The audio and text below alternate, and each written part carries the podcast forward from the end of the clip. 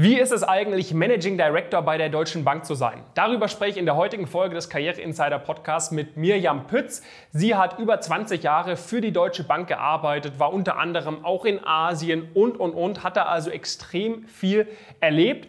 Nach ihrem Exit ist sie heute als CEO der WM-Gruppe tätig, ebenfalls im Finanzbereich. Die WM-Gruppe hat knapp 500 Mitarbeiterinnen und Mitarbeiter. Sie hat da also immer noch sehr, sehr viel zu tun und kann euch super viel erzählen darüber, wie es wirklich ist, Karriere zu machen und wie sich so eine Karriere auch mit einem Privatleben und Familie vereinen lässt. War eine super, super spannende Folge. Falls du neu hier bist und mich noch nicht kennst, mein Name ist David Döbele. Ich bin einer der Gründer der Karriereberatung Pumpkin Careers.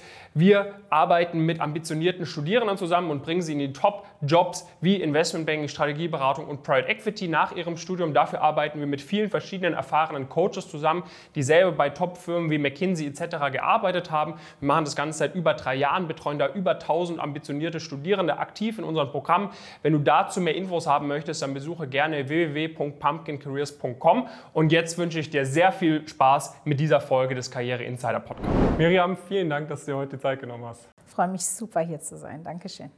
Über 20 Jahre Deutsche Bank äh, bis äh, zum Managing Director. Wusstest du schon immer, dass du ins Banking gehen möchtest?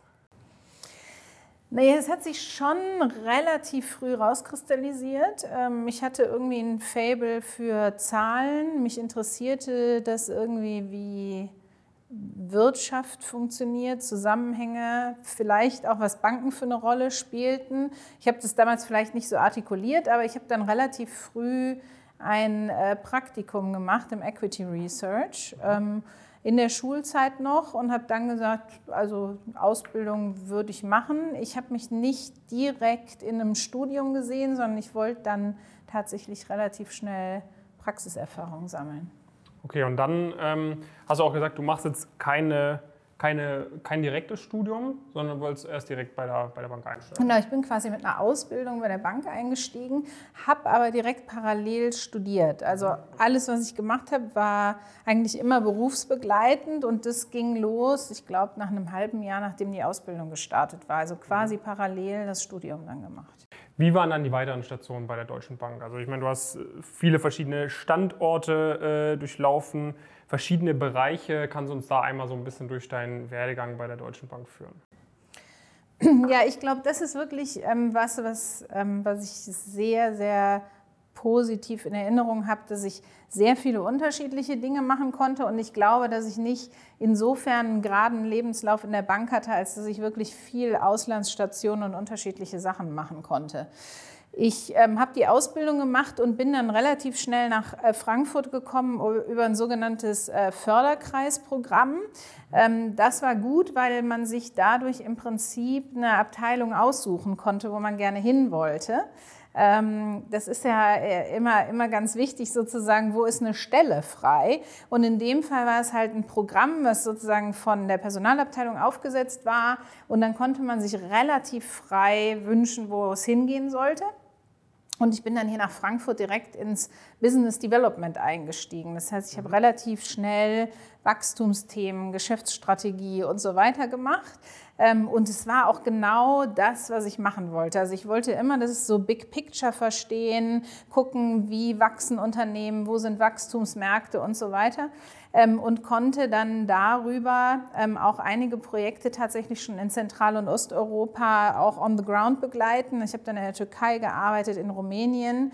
Ähm, und äh, bin dann äh, Vorstandsassistenz geworden ähm, vom Vorstand für Zentral- und Osteuropa. Mhm. Ähm, und habe das noch ein bisschen länger mit begleitet. Und als diese Phase vorbei war, tat sich gerade ein anderes Fenster tatsächlich auf. Da haben wir nämlich äh, in Asien ein Franchise aufgebaut und dann konnte ich nach Asien gehen und bin, bin nach Singapur gegangen. Und hast dann quasi bei der Expansion der Deutschen Bank in, in Asien mitgeholfen. Genau, durfte dann als eine der, der ersten tatsächlich, weil man natürlich auch da erstmal kleinere Schritte macht äh, haben ein Regional Head Office in Singapur aufgemacht und habe dann viel in China und in Indien gearbeitet. Was waren dann da Aufgaben? Also warst du dann dafür zuständig, irgendwie High Net Worth Individuals äh, für die Deutsche Bank zu gewinnen? Äh, hast du irgendwie äh, Filialen besichtigt, wo jetzt eine neue Deutsche Bank-Filiale macht. Also wie, wie, kann man sich das vorstellen? Wie hilft man einer, einer großen deutschen Geschäftsbank bei der Expansion nach Asien? Ja, also spannende Frage. Ich bin nicht der Salesman on the ground. Ich glaube, das können auch besser die Locals machen. Aber das, was ich ja mitgebracht hatte, war dann das strategische Verständnis und die Relation zum Head Office nach Frankfurt. Ja? Mhm. Ähm, das heißt, ich habe immer so, wenn, man nennt es heute total klassische COO-Aufgaben gemacht. Mhm. Ähm, und es war dann in der Tat auch so ein Thema wie, ähm, wo machen wir eigentlich die nächste Filiale auf? Und ich habe tatsächlich dann auch noch eine Filiale in, in Peking mit eröffnet. Ähm, wir haben dann geguckt, dass alles auch ordnungsgemäß läuft von der Governance, weil eine Bank unterliegt natürlich auch immer entsprechenden Regularien, mhm. insbesondere auch eine deutsche Bank dann im Ausland. Da muss man gucken, dass mit dem Regulator alles stimmt, dass man wirklich sozusagen, also ich habe es immer liebevoll der Hausmeister genannt, mhm. ähm, äh, dass man sich sozusagen um alles kümmert und den Locals dann den Markt überlässt, um wirklich Sales zu machen, weil die natürlich die beste Expertise da haben. Wie alt warst du damals in etwa, als du nach, nach Asien gegangen bist? Das war tatsächlich so zweite Hälfte 20er äh, mhm. und das war auch crazy. Also ja, muss man schon jung, sagen, also. super jung, ähm, sehr viel äh, kulturelle Erfahrung natürlich gesammelt, sehr viel auch mit dem Local Management da gearbeitet. Ich gehörte auch selber zum Local Management Team. Äh, das heißt, ich habe in jungen Jahren über diesen Weg ins Ausland dann auch die Möglichkeit gehabt, wirklich schnell dort eine echt tolle Position wahrzunehmen. Warst du davor schon mal in Asien? Ich war davor im Urlaub mal in Singapur, aber ich war noch nicht in China. Und ich weiß noch, ich bin in China gelandet ähm, und hatte tatsächlich auch eine Visitenkarte auf Chinesisch mitbekommen mhm. mit der Adresse ähm, weil es ja so ist, dass äh, relativ viele Locals vom Land in die Stadt gehen und dort Taxifahrer werden, um ihre Familien mhm. sozusagen auch zu versorgen. Und der verstand kein einziges Wort, also Englisch gar nicht, Deutsch gar nicht. Das heißt, über die Zeit habe ich mir dann äh, wenige Brocken Chinesisch angeeignet, nur um rechts, links, geradeaus und die Straßennamen zu sagen. Also ich war 2018 in, äh, in China, ja? in Shanghai. Ja. Und es war immer noch genauso. Ja, also ich bin ja. angekommen am Flughafen, das war auch mitten in der Nacht. Und ich konnte nirgends eine SIM-Karte kaufen. Und ich wusste auch, also es war wirklich äh, andere Welt. Ne? Es andere ist eine Welt, andere. Aber auf der anderen Seite, China hat mich wahnsinnig geprägt, weil 2008 war ich zu den Olympischen Spielen da. Mhm. Da sah man quasi, dass in einem halben Jahr diese Stadt sich komplett veränderte und sich ausrichtete auf internationales mhm. Publikum. Und äh, 2010 noch zur Weltausstellung in Shanghai. Mhm. Ähm, und da gibt es eine ganz witzige Geschichte. Meine Eltern im Emsland wohnen direkt an dieser Teststrecke von dem, äh, von dem Transrapid. Mhm. Ähm, und der ist ja in, äh, in Deutschland nie ans Laufen gekommen. Und in Shanghai haben die gefühlt über Nacht von der City bis zum Airport diesen Transrapid ja, ja. gebaut. Ähm, und alleine diese Erfahrungen zu machen, das war, äh, war verrückt. Hattest du dann, sage ich mal, dort auch äh, ich meine, war das so ein richtiger untouched ground für die Deutsche Bank damals, Asien? Oder, sag ich mal, gab es da schon viele Strukturen und du hast da ein bisschen noch mitgearbeitet? Also war das wirklich wie so Wild Wild West sozusagen, komplett aufs Neue? Oder Nein, also die, die Deutsche Bank ist natürlich auch, also eine Großbank, die sich auch in unterschiedliche Divisionen unterteilt. Und natürlich waren wir mit dem Firmenkundengeschäft schon vor Ort und es gab auch schon eine Kooperation mit einer anderen Bank. Es gab aber kein Filialgeschäft. Okay. Das heißt, äh, dieses Privat- und Mittelstandsgeschäft, das haben wir da quasi relativ frisch aufgebaut mit wenigen Deutschen auch und vielen Locals dann und waren so in der, in der Spitze zu dem Zeitpunkt, wo ich da war, vielleicht so 50, 60 Mann dann. Also es war wie ein kleines Familienunternehmen, mhm. ja, wo man aber sehr stark einmal das Geschäft von Anfang bis Ende auch verstand, weil das äh, Thema an einer riesigen Großbank ist natürlich, dass Prozessschritte unterteilt sind und du siehst immer nur einen Ausschnitt im Normalfall. Und da hast du halt das ganze Geschäft gesehen. Was passiert, wenn vorne ein Kredit begeben wird? Wie funktioniert das mit Kreditrisiko? Wie wird der dann abgewickelt? Wie kommt das Geld dann auch zum Kunden und so weiter? Und diesen ganzen Prozess zu sehen, ist natürlich super wertvoll, um gesamthaft Geschäftsmodelle zu verstehen.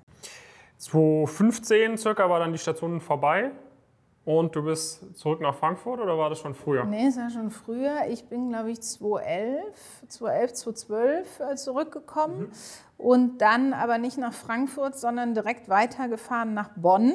ähm, weil zu dem Zeitpunkt hatte die Deutsche Bank die Postbank akquiriert. Mhm. Ähm, und ich bin dann in die Postbank gegangen und quasi entsendet worden. Mhm. Ähm, und durfte da in der Konzernentwicklung dann so die ersten Schritte mit begleiten zum Thema Integration. Also auch hier wieder quasi in ein neues Umfeld rein sozusagen und die Strukturen der Deutschen Bank weiter ausbauen. Ja, also ich sage das total oft, ich konnte für die Deutsche Bank, es hört sich ganz verrückt an, weil ich glaube, ich war am Ende 22 Jahre bei der Deutschen, aber gefühlt hat sich so oft das Geschäftsfeld geändert, als mhm. hätte ich ein neues Unternehmen kennengelernt. Und im Fall äh, der Postbank war es natürlich auch ein neues mhm. Unternehmen, was dann akquiriert wurde. Genau. Ähm, dann bist du 2015 ins äh, Executive Committee vom CDO gekommen, Chief Digital Office. Kannst du dazu ein bisschen was erzählen?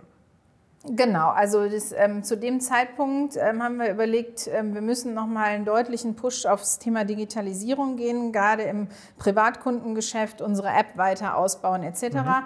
Ähm, und unter dem äh, damaligen Chief Digital Officer, unter Markus Pertelwieser, der hat sich dann sein Management-Team zusammengesucht und äh, da äh, durfte ich ähm, das Thema ähm, RD, äh, Research und Development machen. Das heißt, mhm. ich durfte mir total viele Geschäftsmodelle, Startups und solche Themen anschauen.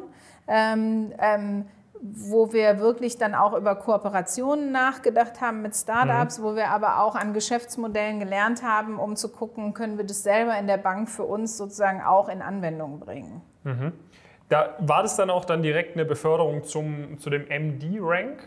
Genau, ja. Was bedeutet es bei der Deutschen Bank? Also ich sag mal, bei, bei einer kleinen, äh, bei einer kleinen Boutique-Beratung bist du irgendwie als MD oder als äh, Managing Partner, je nachdem, dann teilweise auch irgendwie mit äh, Eigenkapital irgendwie beteiligt. Hat man dann bei der Deutschen Bank dann auch irgendwelche Aktienpakete, äh, die, die auf so einem Level mitspielen? Oder heißt, du bist Managing Director dann, du managst quasi XY Anzahl an Leuten, also oder ist es einfach nur ein Titel, dass du dich damit wohlfühlst, sozusagen, dass dein Ego ein bisschen gestreichelt wird?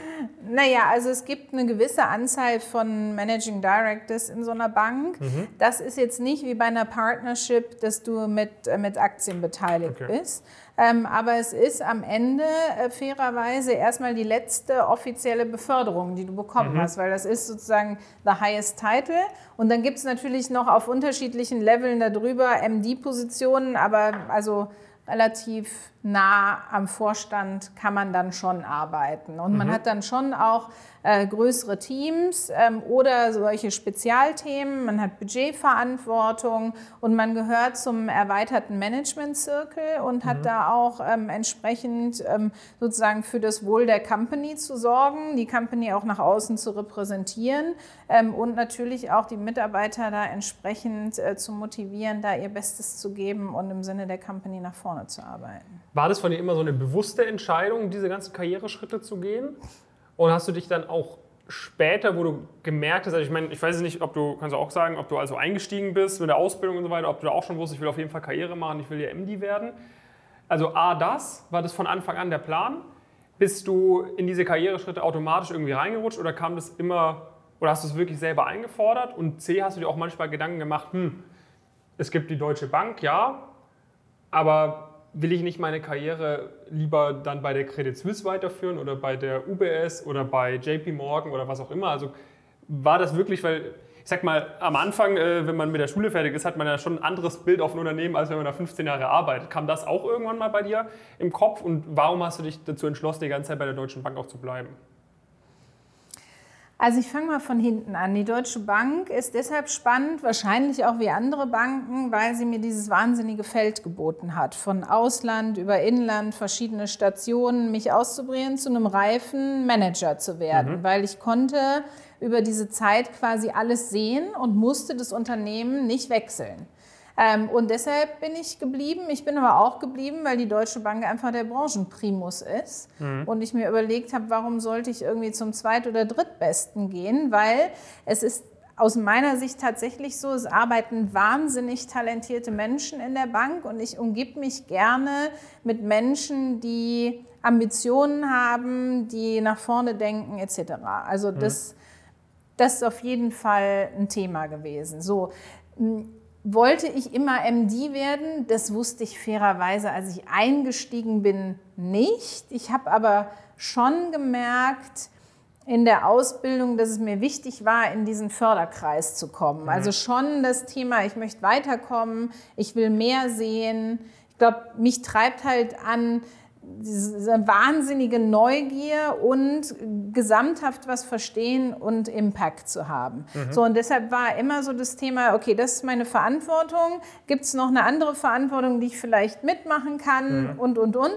Und dann bist du natürlich irgendwann auch mit Peers da unterwegs, wo du Menschen, die wirklich gerne und viel arbeiten, wollen dann natürlich auch entsprechend rewarded werden. Und dann kam natürlich schon äh, mit der ein oder anderen Beförderung, dass ich gesagt habe, also ich würde gerne tatsächlich sehr managementnah weiterarbeiten, mhm. ähm, gerne auch MD werden und da meinen Beitrag leisten. Hattest du da einen, einen Mentor in der Deutschen Bank, jemand, der dich irgendwie 20 Jahre lang an die Hand genommen hat? Gab es sowas? Oder hattest äh, du verschiedene Mentoren? Ja, es ist äh, total witzig, dass du das fragst. Äh, wir werden sicherlich später auch nochmal drauf zurückkommen.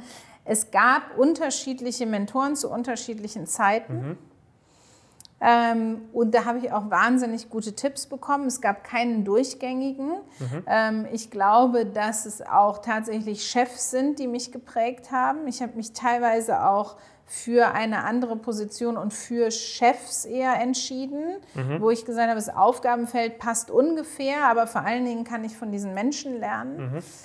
Ähm, und ich bin ja heute äh, mehr denn je ähm, der Meinung, dass man weniger Mentoren als Sponsoren braucht. Ähm, mhm und das auch sehr gut differenzieren sollte. Sponsoren machen dir immer wieder die nächste Tür auf, Mentoren begleiten dich mit Sicherheit, ähm, mhm. auch mit guten Ideen, aber haben einfach nicht den Wirkungsgrad dann in die Organisation. Und das, was du brauchst, sind immer wieder Menschen, die Türen auch für dich aufstoßen, mhm. ob sie das jetzt bewusst oder unbewusst machen. Mhm. Ähm, aber dadurch, dass so viel Bewegung in so einem großen Konzern ist, ist ja keine Career wirklich zu planen. Mhm. Ähm, also dass man jetzt sagt, ich fange hier an und höre dort auf, sondern man muss dann immer wieder gucken, okay, also wie gehe ich jetzt bleiben. meinen Weg, ja. ähm, äh, wer kann mir jetzt irgendwie vielleicht helfen, mit wem würde ich gerne arbeiten, welche Themen würde ich gerne auch beackern? Und das, da muss man schon vocal sein, ja, ja. also ich glaube, einer der ersten Sätze ähm, tatsächlich in der Bank war irgendwann, das ist teilweise auch eine Hohlschuld, also du musst dann schon auch artikulieren, ich möchte mich gerne verändern, auch perspektivisch, wie können wir das machen und so weiter, das heißt, du arbeitest schon auch aktiv hm. an deiner Karriere. Wie viel ist dann am Ende des Tages, wenn du Managing Director bist, noch wirkliche Arbeit, äh, die, sagen wir mal, das ist natürlich dann schwer zu differenzieren auch, aber so eigentliche Arbeit, wie, wie man so auf den ersten Blick vielleicht als Arbeit versteht, ne? du arbeitest dich in ein Thema rein und überlegst dir was, bringst neuen Input und wie viel ist, du sitzt in Meetings, wo du halt anwesend sein musst, du machst ein bisschen Politik, Du gehst mit dem essen, gehst mit dem essen. Äh, na, also kommt, äh, war das bei dir wirklich noch so, dass du auch wirklich, sag ich mal, die, die ursprüngliche Arbeit gemacht hast, sozusagen, wie du es wie die letzten 10, 15 Jahre gekannt hast? Mhm. Oder ist es dann so, dass man, ich meine, ich kann es aus der, aus der UBS, ne, da war ich dann teilweise auch in, in äh, habe ich da auch die Timetables von den Vorständen teilweise gesehen und da habe ich mir gedacht, okay, ne, natürlich ist es super wichtig, dass du in diesen ganzen Meetings sitzt, aber so wirklich nochmal selber was äh, von Grund auf irgendwie erstellen, da kommst du teilweise gar nicht mehr dazu. War das bei dir dann ähnlich oder hattest du quasi immer noch deine Freiräume, eigene Sachen irgendwie voranzutreiben? Also ich weiß nicht, ob ich jetzt ein typischer MD war, aber dadurch, mhm. dass ich so oft auch Aufgaben gewechselt habe, so alle zwei, drei Jahre, ging es natürlich immer wieder auch darum, mich wieder in ein neues Thema einzuarbeiten, das richtige Team dafür zu finden. Habe ich schon eins vorgefunden oder wen kann ich vielleicht auch mitbringen, der mir hilft? Wie kann man das Thema angehen? Wie kann man es aufsetzen? Wie kann man es weitertreiben, großbringen und so weiter? Von daher bin ich am Anfang immer extrem intensiv drin, muss man schon sagen. Mhm. Ähm, und ähm, irgendwann hat man natürlich auch ein Team aufgebaut, äh, denkt auch schon darüber nach, sozusagen, dass, dass potenziell man Nachfolger aufbaut etc. pp. und gibt dann auch deutlich mehr wieder an Verantwortung ins Team und ist mhm. dann eher auf der, wie, wie sagtest du, Managerial, Political Ebene mhm. und so weiter unterwegs. äh, wobei ich jedem nur raten kann, in dieses Networking dauerhaft zu investieren. Also mhm. jeder sollte jeden Tag Zeit für ein Lunch Wahrscheinlich haben. je früher, desto besser. Ne? Also je das, früher, das, was ich immer desto versuche besser. mitzugeben, weil wenn du dann äh, einen äh, Kontakt äh, nach zwei Wochen nach der Kontaktaufnahme um Gefallen bittest, ist nicht so cool, wenn du die Person seit vier Jahren kennst. Ne? Korrekt. Also ich habe das, das muss ich sagen, bewusst oder unbewusst, das bin ich auch relativ strategisch angegangen. Ich habe mir immer das Org-Chart sofort angeguckt, also wie ist die Bank strukturiert, in welchem Unternehmensbereich Mhm. arbeite ich, wie sieht das Org-Chart aus, wer sind die handelnden Personen, wen brauche ich jetzt gerade für meine Arbeit und die auch proaktiv kontaktiert und gesagt, hier, äh, ich melde mich mal, ich bin die Neue, lass uns mal einen Kaffee trinken gehen und so weiter, einfach um dieses Netzwerk sozusagen zu spinnen. Ähm, und es ist natürlich wahnsinnig viel Arbeit, aber ich finde, A, es gehört zum Job dazu. Und irgendwann kippt das, dass dein Netzwerk dir natürlich auch total viel hilft, weil dann sagst du, ja, kenne ich seit vier Jahren, kurze Line, rufe ich mal eben an, Thema gelöst. Ja, das heißt, du kriegst dadurch natürlich auch Ja klar, am Anfang ist natürlich erstmal ein bisschen Aufwand reinstecken, aber langfristig. Äh, Langfristig rentiert sich absolut. Absolut. Du hast jetzt relativ viel, ähm, wenn man sich auf dein, auf dein LinkedIn anschaut, da hast, hat man die Form, die du vorhin schon angesprochen hast, dann haben wir aber auch die London Business School, wir haben INSEAD, wir haben Goethe-Uni, wir haben Frankfurt School, wir haben EBS. Also da sind ja schon sehr, sehr viele Sachen drin. Es sind teilweise ähm, sind es längere Programme, teilweise sind es kürzere Programme. Äh, Wie bist du darauf gekommen? Ne? Hast du, sag ich mal, äh, Manager-Magazin durchgeblättert und hast eine Anzeige von der INSEAD gesehen, hast gedacht, komm, da bewerbe ich mich drauf. Gab es da Rundmails? Wurdest du da über irgendwen, über LinkedIn approach? Also wie, wie bist du darauf gekommen, diese ganzen Fortbildungen zu machen? Was würdest du sagen, was für Fortbildungen lohnen sich? Wenn man, äh, sag ich mal, ich meine, du warst, du hast dann an der FOM direkt studiert. Wenn man heutzutage einsteigt, muss man immer noch mit Unis in Kontakt bleiben oder kann, hättest du auch ohne diese ganzen Sachen Karriere machen können? Also wie, warum hast du die ganze Zeit nochmal irgendwelche Geschichten bei, bei den ganzen Unis gemacht? Ähm, ja, also ich, äh, es war komplett Eigeninitiativ. Ähm, ich halte extrem viel von lebenslangen Lernen. Ähm, ich brauchte auch zwischendurch immer noch mal was neben dem Beruf. Ähm, und hatte mir so überlegt, dass äh, neben einem Wirtschaftsstudium interessierte mich immer Psychologie. Jetzt war es nicht so, dass alle Manager in Favor waren, davon mich beim Psychologiestudium zu unterstützen. Es war Organisationspsychologie. Ich hatte aber irgendwie das Gefühl, dass das Thema ich verstehe Menschen besser, ich komme in den Raum und sehe irgendwie, ob ein Konflikt schwelt oder nicht, dass das für mich irgendwie nochmal relevant werden Du hast es würde. für dich gemacht. Du hast nicht gesagt, ich, Ich habe total. Mhm, viel für mich gemacht, aber ich habe natürlich schon geguckt, ich hatte schon ein paar Favorite Unis, wo ich gesagt habe, das ist auch mal ein guter Name im CV, ähm, was ich gerne noch on top setzen würde.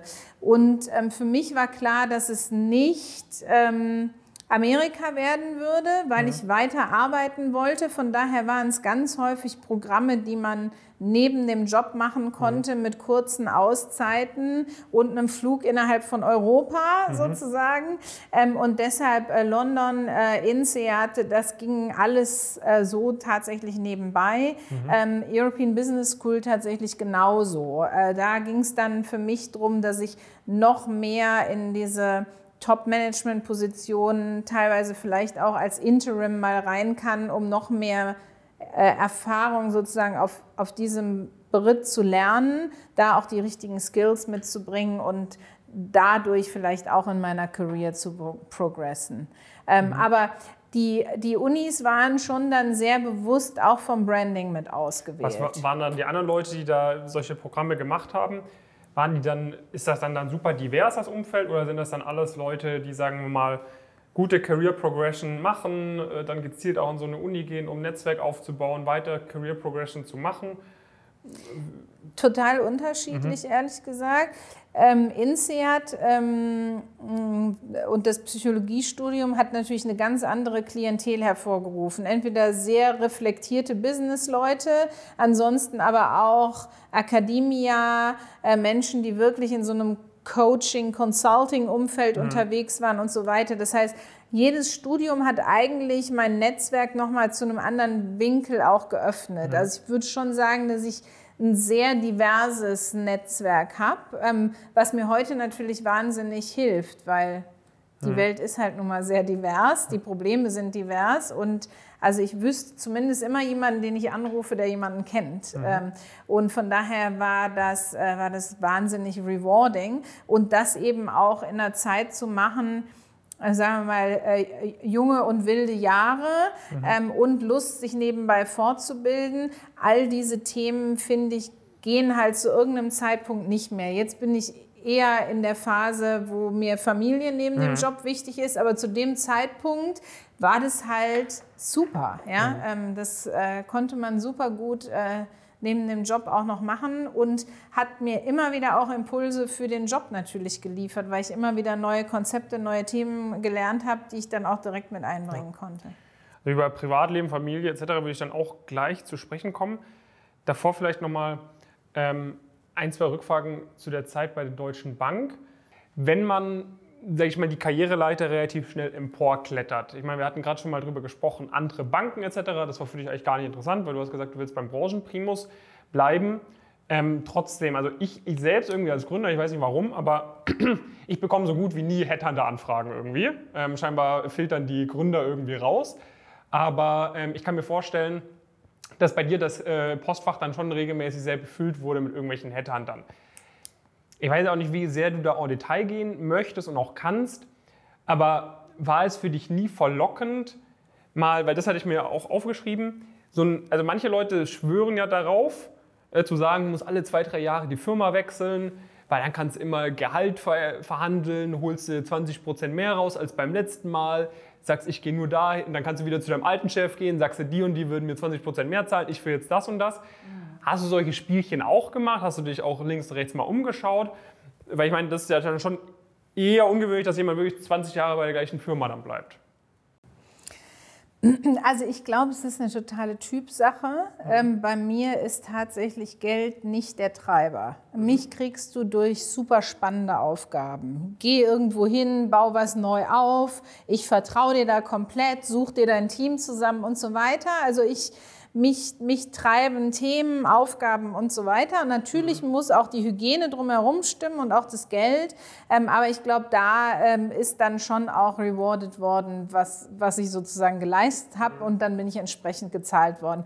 Aber nur wegen des Geldes, sagen wir mal, einen ähnlichen Job bei einer, bei einer Bank zu machen, bei einer anderen Bank wäre für mich nicht verlockend gewesen, weil ich sagte ja eben, ich bin mir nicht sicher, ob ich so die wirklich typical Career auch für eine deutsche Bank gemacht habe. Ich konnte halt, war halt in einem Zirkel drin, wo mir immer wieder auch ein spezielles Projekt oder eine spezielle Aufgabe zugetraut wurde das muss man sich ja auch erstmal in einer anderen Bank erarbeiten. Das heißt, du wirst dann gehandelt, dann musst du dir in einer neuen Bank auch dein Netzwerk aufbauen, kannst natürlich die Erfahrungen mitbringen, aber ich fühlte mich wahnsinnig wohl dadurch, dass ich viele kannte und diese Möglichkeit blieb. Und deshalb ähm, war das nicht das Thema. Ich hatte in den letzten Jahren dann ein Thema, dass ich gesagt habe, ich möchte gerne breitere Verantwortung nehmen in einem Bereich und wirklich eine eigene PL haben, also eine eigene Ergebnisverantwortung und am besten so ein, so, ein, so ein eigenes Tierchen. Es gibt ja auch innerhalb dieser riesengroßen Deutsche Bank eigene GmbHs, so wie du sie wahrscheinlich auch gegründet hast.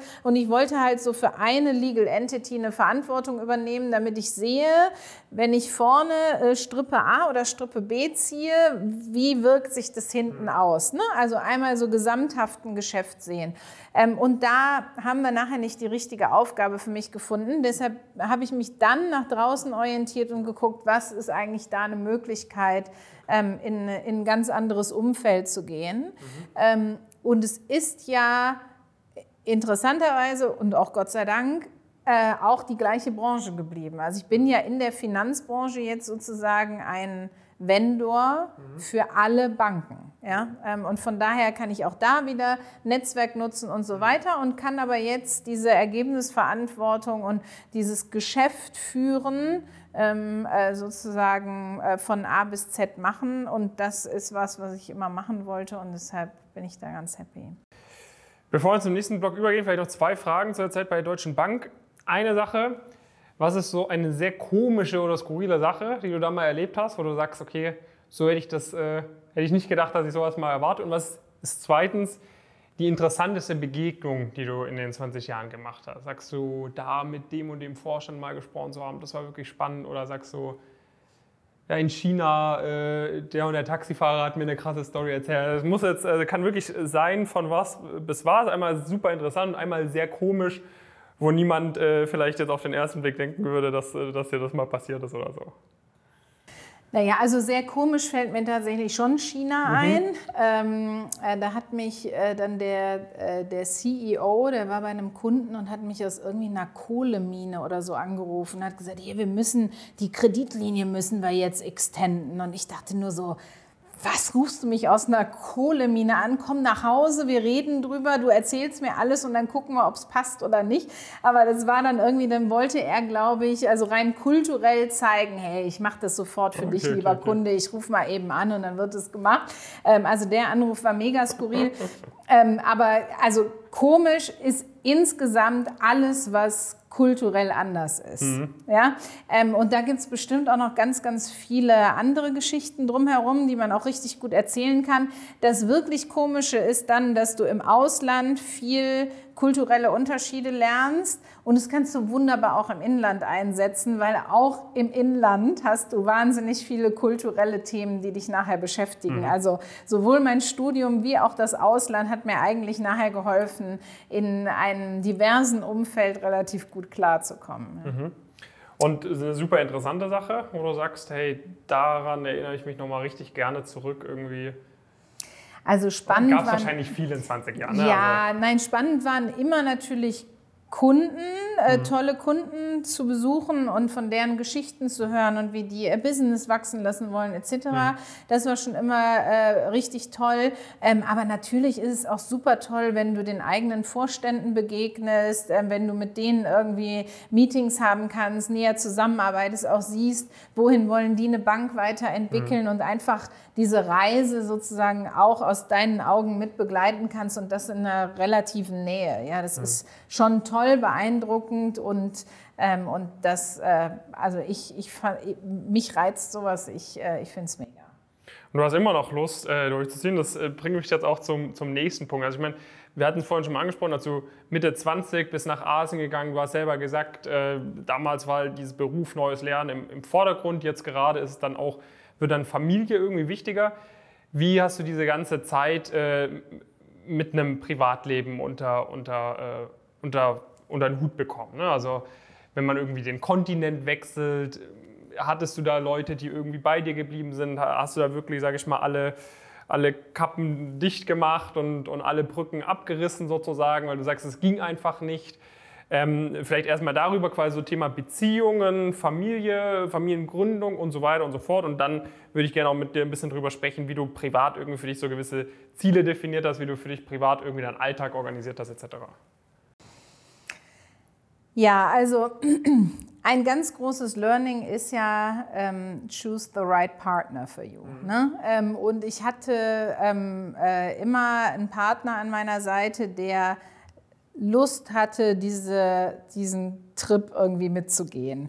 Ähm, und zwar nicht räumlich, sondern ich glaube, das, was ich immer gemacht habe und was auch nicht schlecht war, ich hatte immer in Frankfurt noch einen Standort und eine Wohnung und mein Partner lebte im Schwerpunkt hier, aber wir sind auch total viel zusammen gereist. Ja? Also ich liebe das Reisen, äh, ich liebe es, neue Dinge zu entdecken und äh, sozusagen Singapur, Frankfurt und da ab und an mal hin und her zu reisen, äh, was man sich dann durchaus irgendwie auch leisten kann.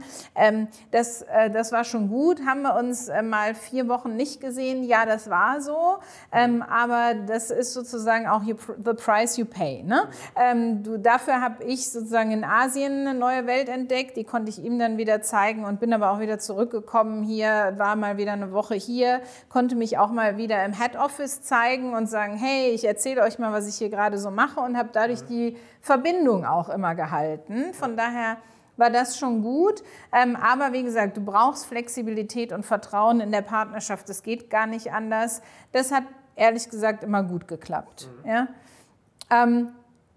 Irgendwann kommt es dann halt zum Punkt, dass du sagst, okay, also jetzt habe ich auch wirklich viel gesehen. Ich liebe immer noch das Reisen, aber irgendwann wird man ja dann doch mal vielleicht ein bisschen sesshafter. Ja. Ähm, und, ähm, und auch das gilt es natürlich äh, krass zu organisieren, weil ich meine, so einen Job machst du halt mit Familie, Double Income, äh, mit einem Kind dann zusammen. Das, das will organisiert werden. Das ist viel Koordination, sehr viel Disziplin das auch gemeinsam zu machen. Und auch da wieder muss man sehr, sehr stark mit dem Partner besprechen, was passiert eigentlich, wenn die Kita mal anruft und ich kann gerade nicht aus dem Meeting. Fährst du dann oder wie auch immer? Also ähm, es gibt ja immer mal das eine oder andere, was vielleicht nicht ganz so gut zu planen ist. Ähm, aber, aber auch das, also es ist machbar, aber, aber trotzdem ist natürlich zusätzliche Energie, die das erfordert. Aber so ein kleiner Junge entlohnt dann für alle Mühe, die man sich drumherum macht. Okay, also ihr, ihr habt es quasi hinbekommen ähm, oder ihr seid dabei, es, äh, es hinzubekommen. Jetzt ist bei dir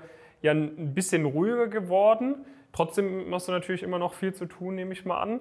Ähm, wie äh, hast du das in der Zeit, vor allem dann, wo du so viel am Reisen warst, so viel am Arbeiten warst, dich selbst organisiert? Also hast du da wirklich auf gewisse Sachen, jetzt hast du irgendwie Disziplin irgendwie angesprochen, hast du da irgendwie, sag ich mal, Sachen, wo du sagst, okay, das haben alle irgendwie gemeinsam, das haben alle so gemacht, die viel gearbeitet haben, war es irgendwie die eine Stunde Sport jeden Tag, irgendwie, was wirklich alle gemacht haben? Oder sagst du, ey, ganz ehrlich, David, das ist alles Genetik irgendwie. Äh, manche kriegen es halt hin, mit fünf, sechs Stunden Schlaf eine Woche lang äh, jeden Tag quasi fit zu sein. Und andere kriegen es halt einfach nicht hin, egal wie du dich ernährst, egal was für Supplements du nimmst. Also hast du da irgendwelche, wie, was hast du da so gelernt über die letzten 20 Jahre? Das ist witzig. Also ich glaube, ähm, als junger Mensch kannst du mehr machen. Ja. und irgendwann brauchst du vielleicht auch ein bisschen mehr Routinen. Also ähm, Sport war irgendwie immer drin. Ich glaube, du musst dich auch organisieren und musst irgendwann mal einen Cut machen. Genauso waren aber auch, äh, keine Ahnung, in Asien war es mir total wichtig, auch immer mit Leuten rauszugehen und noch ein schönes Dinner zu haben und so weiter. Das heißt, das organisierst du halt schon. Asien war jetzt super.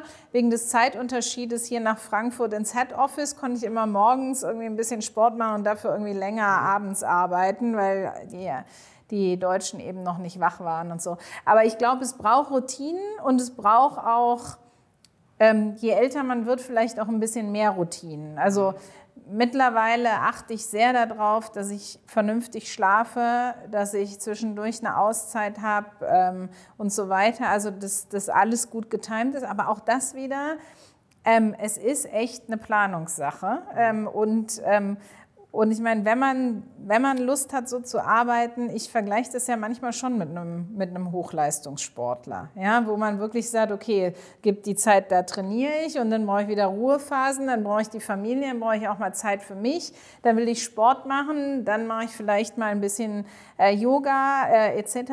Also ähm, das, das gehört dazu, das ist wichtig und es muss auch Raum einnehmen, damit man sozusagen auch über so einen langen Zeitraum so aktiv sein kann und so mhm. frisch. Mhm. Hattest du in der Zeit auch noch äh, Zeit, sage ich mal, für irgendwie so Hobbys und so weiter? Weil, also ich meine, ich kenne es von mir selber.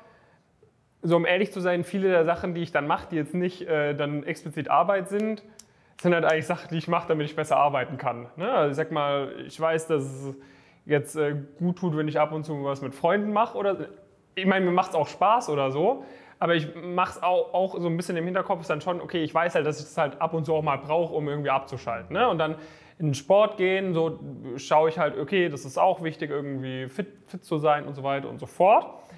Aber mir jetzt irgendwie so ein richtig verrücktes Hobby zu suchen, was so übel total viel Zeit kostet oder so, da denk, also da fühle ich mich richtig äh, so Waste of Time, weil ich weiß ja, was ich in dieser ganzen Zeit theoretisch machen könnte, weißt du? Und ich denke dann so, okay, dann muss ich das morgen machen, was ich jetzt äh, nicht, nicht erledigen kann. dann manchmal, ich reg mich dann auch immer richtig auf, wenn ich irgendwie Zeit für irgendwas unnötig reinstecke. Also hattest du dann für solche Sachen auch noch Zeit oder war das schon auch wirklich alles äh, dadurch getrieben, irgendwie, okay?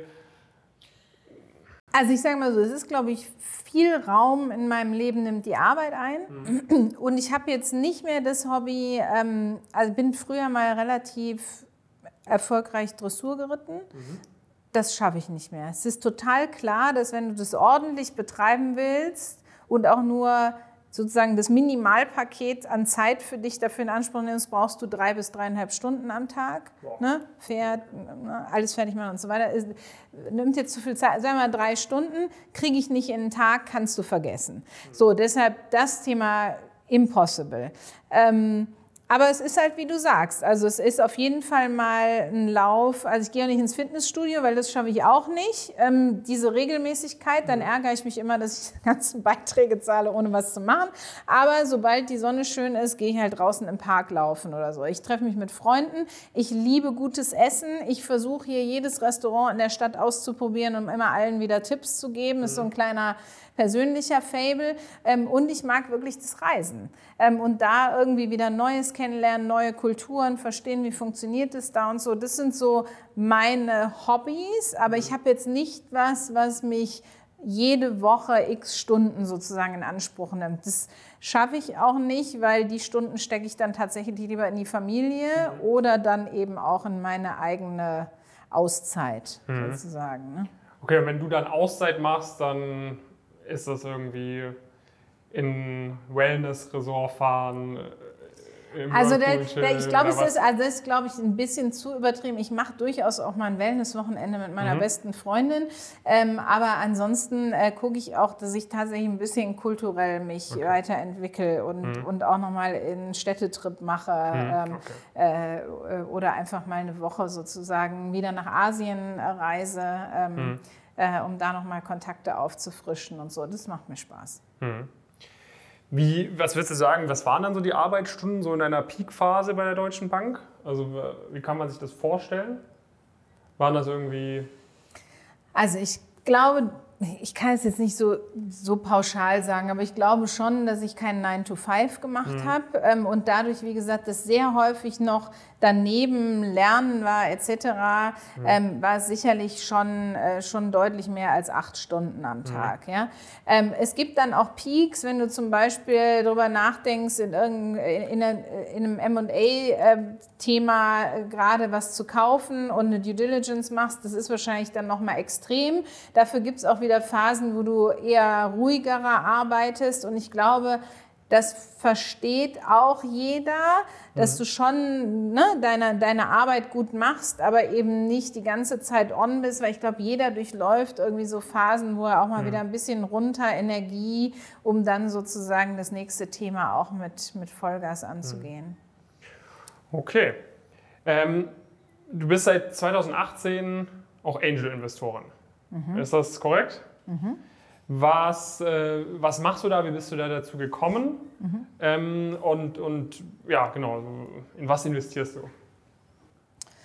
Ähm, ich hatte ja eben, wir hatten kurz gesprochen über das Thema Chief Digital Office. Mhm. Da konnte ich mir wahnsinnig viele Start-up, viele Geschäftsmodelle nochmal angucken und es ist einfach ein Thema, also ich würde sagen, es ist meine ganz große Leidenschaft, äh, zu verstehen, wie ticken Geschäftsmodelle und wie kann man sozusagen was aufbauen oder was klappt auch nicht. Mhm. Ähm, und das habe ich äh, zwei, drei Jahre gemacht. Ähm, und dann habe ich gesagt, eigentlich macht es doch Sinn, wenn ich für mich das analysiert habe, äh, trägt das Geschäftsmodell oder nicht, dass ich dann auch selber vielleicht mal investiere. Mhm. Ich bin dann dazu gekommen, dass ein ehemaliger Mitarbeiter von mir ein Startup gegründet hat und ich gesagt habe, Mensch, ich finde es spannend, ähm, lass uns mal darüber diskutieren. Also, dass ich auch wirklich Expertise mit reingegeben habe, als Sparringspartner zur Seite gestanden habe, ihn auch durch seine Gründung äh, mit begleitet habe, aber genauso auch, als er dann das erste Mal, das zweite Mal Vater wurde, da einfach gesagt habe, so komm, jetzt bleib mal bei deiner Frau und gönn dir mal eine Auszeit und so weiter. Also ich glaube, dass ich vielleicht auch den einen oder anderen anderen Advice gebe als nur der harte Businessman. Ähm, äh, ähm, und äh, mir hat es Spaß gemacht, äh, das Thema Trug. Und ähm, wenn man sich sozusagen auch ein bisschen als Angel-Investorin preisgibt, ähm, auch äh, sozusagen auf Social Media, da kommen schon sehr, sehr viele Anfragen. Ich habe in meinem Umfeld wahnsinnig viele Leute, die sich mit Startups beschäftigen, die selber Startups aufgebaut haben, die auch Investoren sind, äh, die Angels sind Jetzt sind äh, sogar einige, die VC-Fonds aufbauen, ähm, wo ich mich auch engagiere. Mhm. Ähm, und äh, meistens ähm, ist es im, im Impact-Bereich und da noch spezieller im, im Education, im EdTech-Bereich. Mhm. Ähm, und ich investiere in, in Female Founder. Also mir ist total wichtig, dass mindestens eine Frau im Gründungsteam ist, weil ähm, auch da haben wir aus meiner Sicht äh, zu wenig diverse Teams. Da kann noch einiges passieren. Ähm, und das, da möchte ich gerne beitragen und sozusagen auch für einige den Weg ebnen. Ähm, und das Education-Thema ist einfach eins, beschäftigt mich gefühlt mein ganzes Leben lang, dass ich immer denke, was lernen wir, wir, wie lernen wir, was lernen wir, was wird auch mein Sohn irgendwann mal lernen, wie mhm. wird der vorbereitet fürs Leben, ähm, äh, was, was sollte der auch mitgegeben bekommen. Ähm, und da ähm, entstehen tolle, tolle neue Modelle. Ähm, das interessiert mich und da kann ich auch äh, stundenlang drüber referieren. Ist dann dein Hebel, wenn du da investierst, ist es vor allem, äh, sage ich mal, dass die halt äh, Geld brauchen? Oder ist der Hebel vor allem, dass du ein Netzwerk gibst, dass du Inputs gibst und äh, quasi vor allem so eine Advisor-Rolle dann auch, auch am Start mit bist. Ja. Also es ist also, wahrscheinlich eine Mischung dazwischen. Es, ne? Aber was, es, ist, es ist eine Mischung aus allem. Also ich ähm, bin ja sehr early äh, immer mhm. mit dabei. Das heißt, da ist natürlich dann auch das Geldthema eins, aber mhm. sie suchen mich wahrscheinlich auch aus, weil ich ähm, noch mal ein paar Türen aufmachen kann. Ich meine, das Wichtigste ist am Anfang, dass du Traction kriegst und Kunden hast, äh, mit denen du arbeiten kannst. Das heißt, da geht es natürlich auch um die ein oder anderen Kontakte. Ich stehe auch als Advisor immer bereit. Die Sache ist halt, auch mein Tag ist dann irgendwann begrenzt zeitlich. Das heißt, ich bin wahrscheinlich jetzt nicht so aktiv wie ein keine Ahnung, vielleicht eher in den Ruhestand getretener Ex-Vorstand, der jetzt seine Investments macht und noch mehr Zeit für Coaching und Advisory hat. Dadurch, dass ich halt äh, weiterhin auch in, im Job bin. Mhm. Ähm, aber also alle Startups wissen eigentlich, dass sie mich rund um die Uhr kontaktieren können und innerhalb von zwölf Stunden, 24 Stunden auch eine Antwort haben. Ja? Ähm, aber ich mache jetzt also nicht riesen Coaching-Sessions, sondern wenn, dann überlegen wir uns schon sehr genau, wie ich dann die Zeit auch auch investiere. Ja, das hast du gerade angesprochen, du arbeitest gerade noch, äh, CEO äh, WM-Gruppe. So der Name an sich, sage ich mal, Börsenzeitung kennt man beispielsweise. Ja. Da kennt man seitdem äh, wir dort auch erwähnt wurden und ich das dann auf Instagram überall gepostet hatte natürlich. Ähm, aber kannst du uns ein, zwei Sätze dazu sagen irgendwie? Was, äh, was macht ihr alles? Äh, wie bist du dazu gekommen, da reinzugehen, etc.? Ja, also die WM-Gruppe ist super spannend, weil entweder man kennt sie bewusst oder man kennt sie nicht. Du sagtest gerade schon Börsenzeitungen, das ist ein Thema, was Teil der WM-Gruppe ist. Grundsätzlich kann man, glaube ich, sagen, wir sind der Dienstleister der Finanzindustrie für insbesondere das Thema Wertpapierdaten. Mhm. Und für das Thema News, also Börsenzeitungen, Seminare etc. pp. Das sind so die zwei Schwerpunkte. Standbeine. Wie gesagt, der Brand Börsenzeitung innerhalb der Finanzbranche strahlt natürlich über alles. Mhm. ich hatte ähm, in meiner Ausbildung mal im Portfolio-Management gearbeitet. Äh, da habe ich mit WM-Daten gearbeitet mhm. Ähm, und eine Börsenzeitung lag auf dem Tisch. Also da, äh, da ist die Symbiose dann wieder da. Ähm, die Börsenzeitung ist ein wahnsinnig anerkanntes Blatt. Qualitätsjournalismus pur, heavy stuff, mhm. weil es einfach ein Arbeitsmittel für die Finanzindustrie ist, hauptsächlich, sagen wir mal, für CFOs und alle, die sich halt wirklich auch mit Themen wie Regulatorik äh, ähm, und so weiter beschäftigen. Ähm, da haben wir sicherlich auch Potenzial, noch andere Zielgruppen zu gewinnen und ich sage immer ein bisschen luftiger vom Content zu mhm. werden, damit es irgendwie auch attraktiv ist für, für andere Zielgruppen. Das Datenthema ist ein super spannendes Thema. Ähm, das wissen, glaube ich, auch ganz wenige. Es gibt in Deutschland nur ein einziges Unternehmen, was die Wertpapierkennnummer ähm, ausstellt oder die ISIN und das ist die WM-Gruppe. Das heißt, es wenden sich alle zu uns, wenn sie ein neues Wertpapier begeben wollen, um diese Wertpapierkennnummer zu bekommen, die dann entsprechend auch gehandelt wird. Das heißt, alles. Also, alles rund um Wertpapierstammdaten äh, findest du sozusagen bei uns ähm, in dieser WM-Gruppe und alle Kunden ähm, alle Banken sind unsere Kunden. Wir stehen in den AGB der Banken. Das heißt, jeder, der Wertpapiere für Kunden äh, handelt, nutzt unsere Daten. Seit wann gibt es euch? 1947. Das heißt, wir haben jetzt 75 Jahre Daten. Äh, auch gesammelt in den letzten Jahren. Ähm, und jetzt ist natürlich das Ziel, noch mehrwertiger sozusagen Dienste auch für die Banken anzubieten in der Zukunft. Aber die Kunden sind eure Banken, nicht deutsche Börse und so. Oder? Banken, Börsen, also wir haben sowohl die Emittentenseite wie auch die Bankenseite. Das heißt, wir arbeiten mit Börsen, mit Banken zusammen. Ähm, wir arbeiten auch mit Unternehmen zusammen, die dann Anleihen begeben beispielsweise. Ja, also Wo seid ihr? Also, 450 Mitarbeiter. Du bist CEO. Alleiniger CEO oder ist das noch ein Co- Wir sind äh, ein dreiköpfiges Geschäftsführungsteam. Ich habe noch zwei Kollegen ähm, und äh, genau, ich darf dem Ganzen vorstehen. Auch nicht schlecht.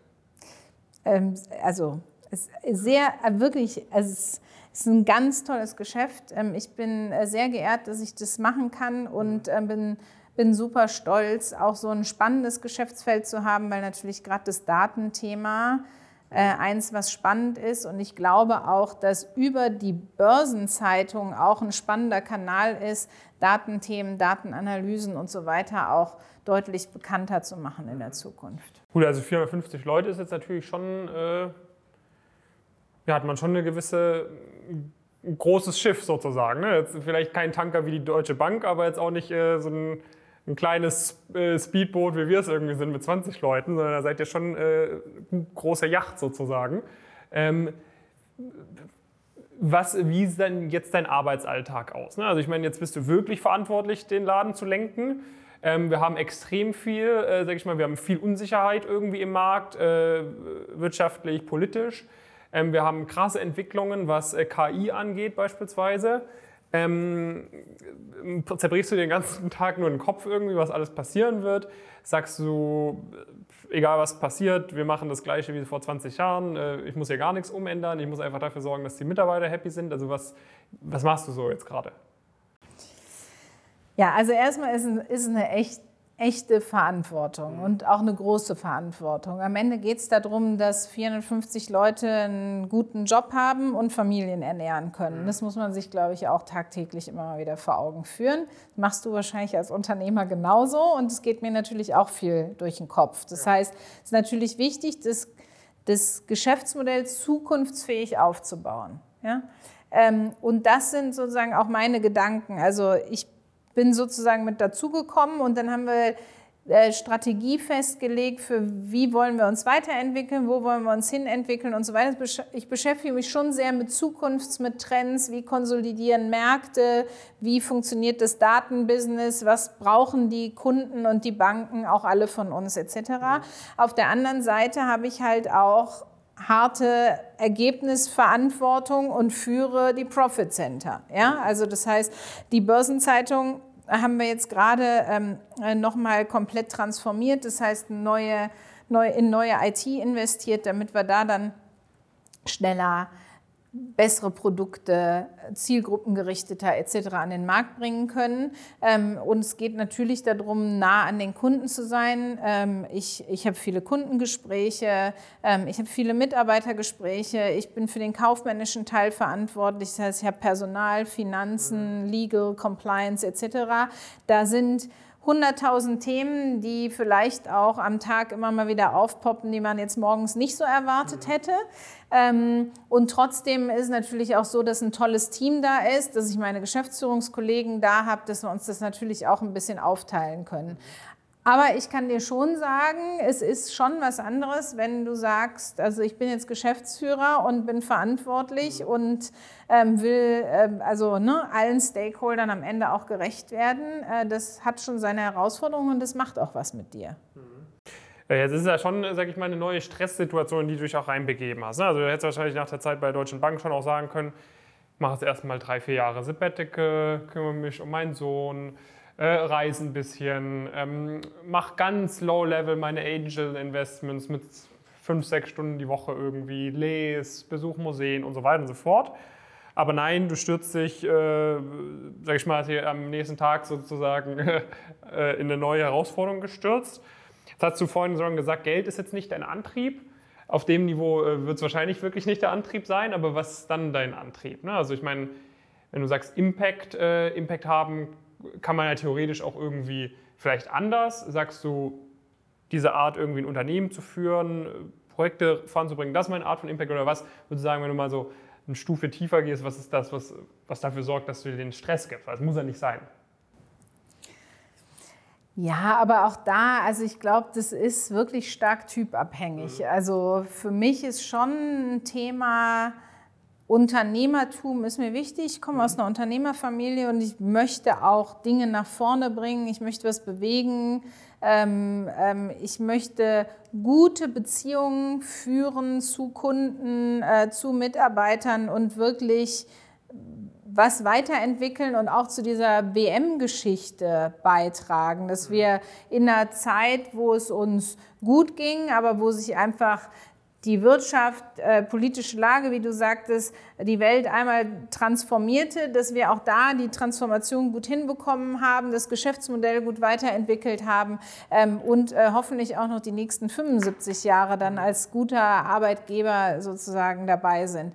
Ähm, mich, mich treibt sowas an. Ähm, ich mag das. Ich mag auch Verantwortung nehmen. Ich mag auch Entscheidungen zu treffen. Und ich mag vor allen Dingen tolle Teams zusammenstellen und zu sehen, wie Dinge wachsen. Also was, was mich wirklich packt, wenn ich sehe, okay, das waren jetzt zwei, drei richtig gute Hires, die passen total gut ins Team. Dadurch haben wir nochmal wirklich den nächsten Schritt gemacht.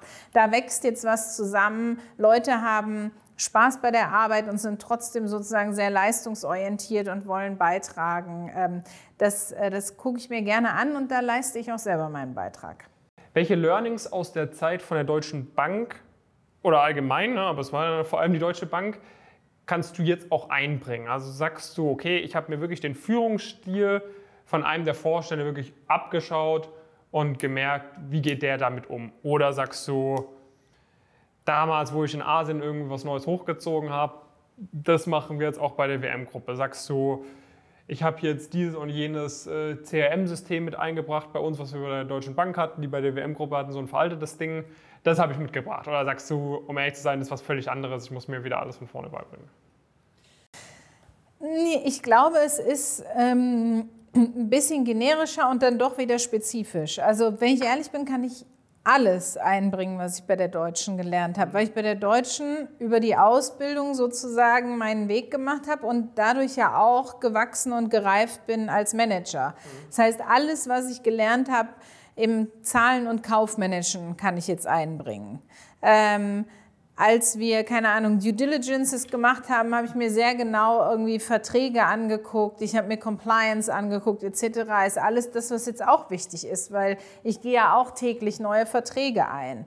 Ähm, wirklich schon mal zu managen und zu führen, so ein kleineres Business, also WM-Gruppe ist jetzt nicht klein, aber ich habe ja eben gesagt, in China konnte ich halt schon irgendwie 50 Leute im Top-Management mitführen. Da hat man natürlich auch viele Mitarbeiterthemen Themen etc. gehabt, was ich jetzt auch wieder mit einbringen kann. Ähm, ich habe super große Projekte bei der Bank machen können. Ich habe jetzt tatsächlich auch relativ große Projekte, gerade auch auf einer Digitalisierungs-IT-Transformationsseite. Mhm. Ähm, ich habe bei der Deutschen Bank äh, nochmal das Thema Kundenzentrierung aufgebaut und darüber ja dann auch ein Buch geschrieben. Ähm, auch das kann ich jetzt einbringen. Ja? Ähm, weil wir müssen aus meiner Sicht nochmal deutlich kundenzentrierter werden. Da stimme ich auch mit allen Kollegen überein. Das haben wir diskutiert. Dieses Jahr ist definitiv was, wo wir noch näher an den Kunden rücken. Also all diese Themen kann ich mitbringen, aber eben nicht Copy und Paste. Das habe ich damals gemacht, das nehme ich jetzt mit, sondern ich habe grundsätzlich das Verständnis dafür. Jetzt gucke ich mir die Situation an, wie es in der WM-Gruppe und dann suchen wir die richtige Lösung für die WM-Gruppe gemeinsam als Team aus. Und ich bin dann ein sicherlich ausschlaggebender Faktor mit der Expertise, die ich halt mitbringe. Über was für einen Zeithorizont planst du inzwischen deine Karriereschritte? Also sagst du,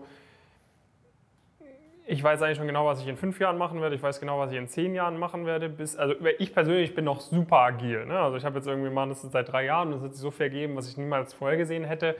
Also ich äh, vertraue irgendwie gar nicht mehr irgendwie in die Zukunft großartig zu planen.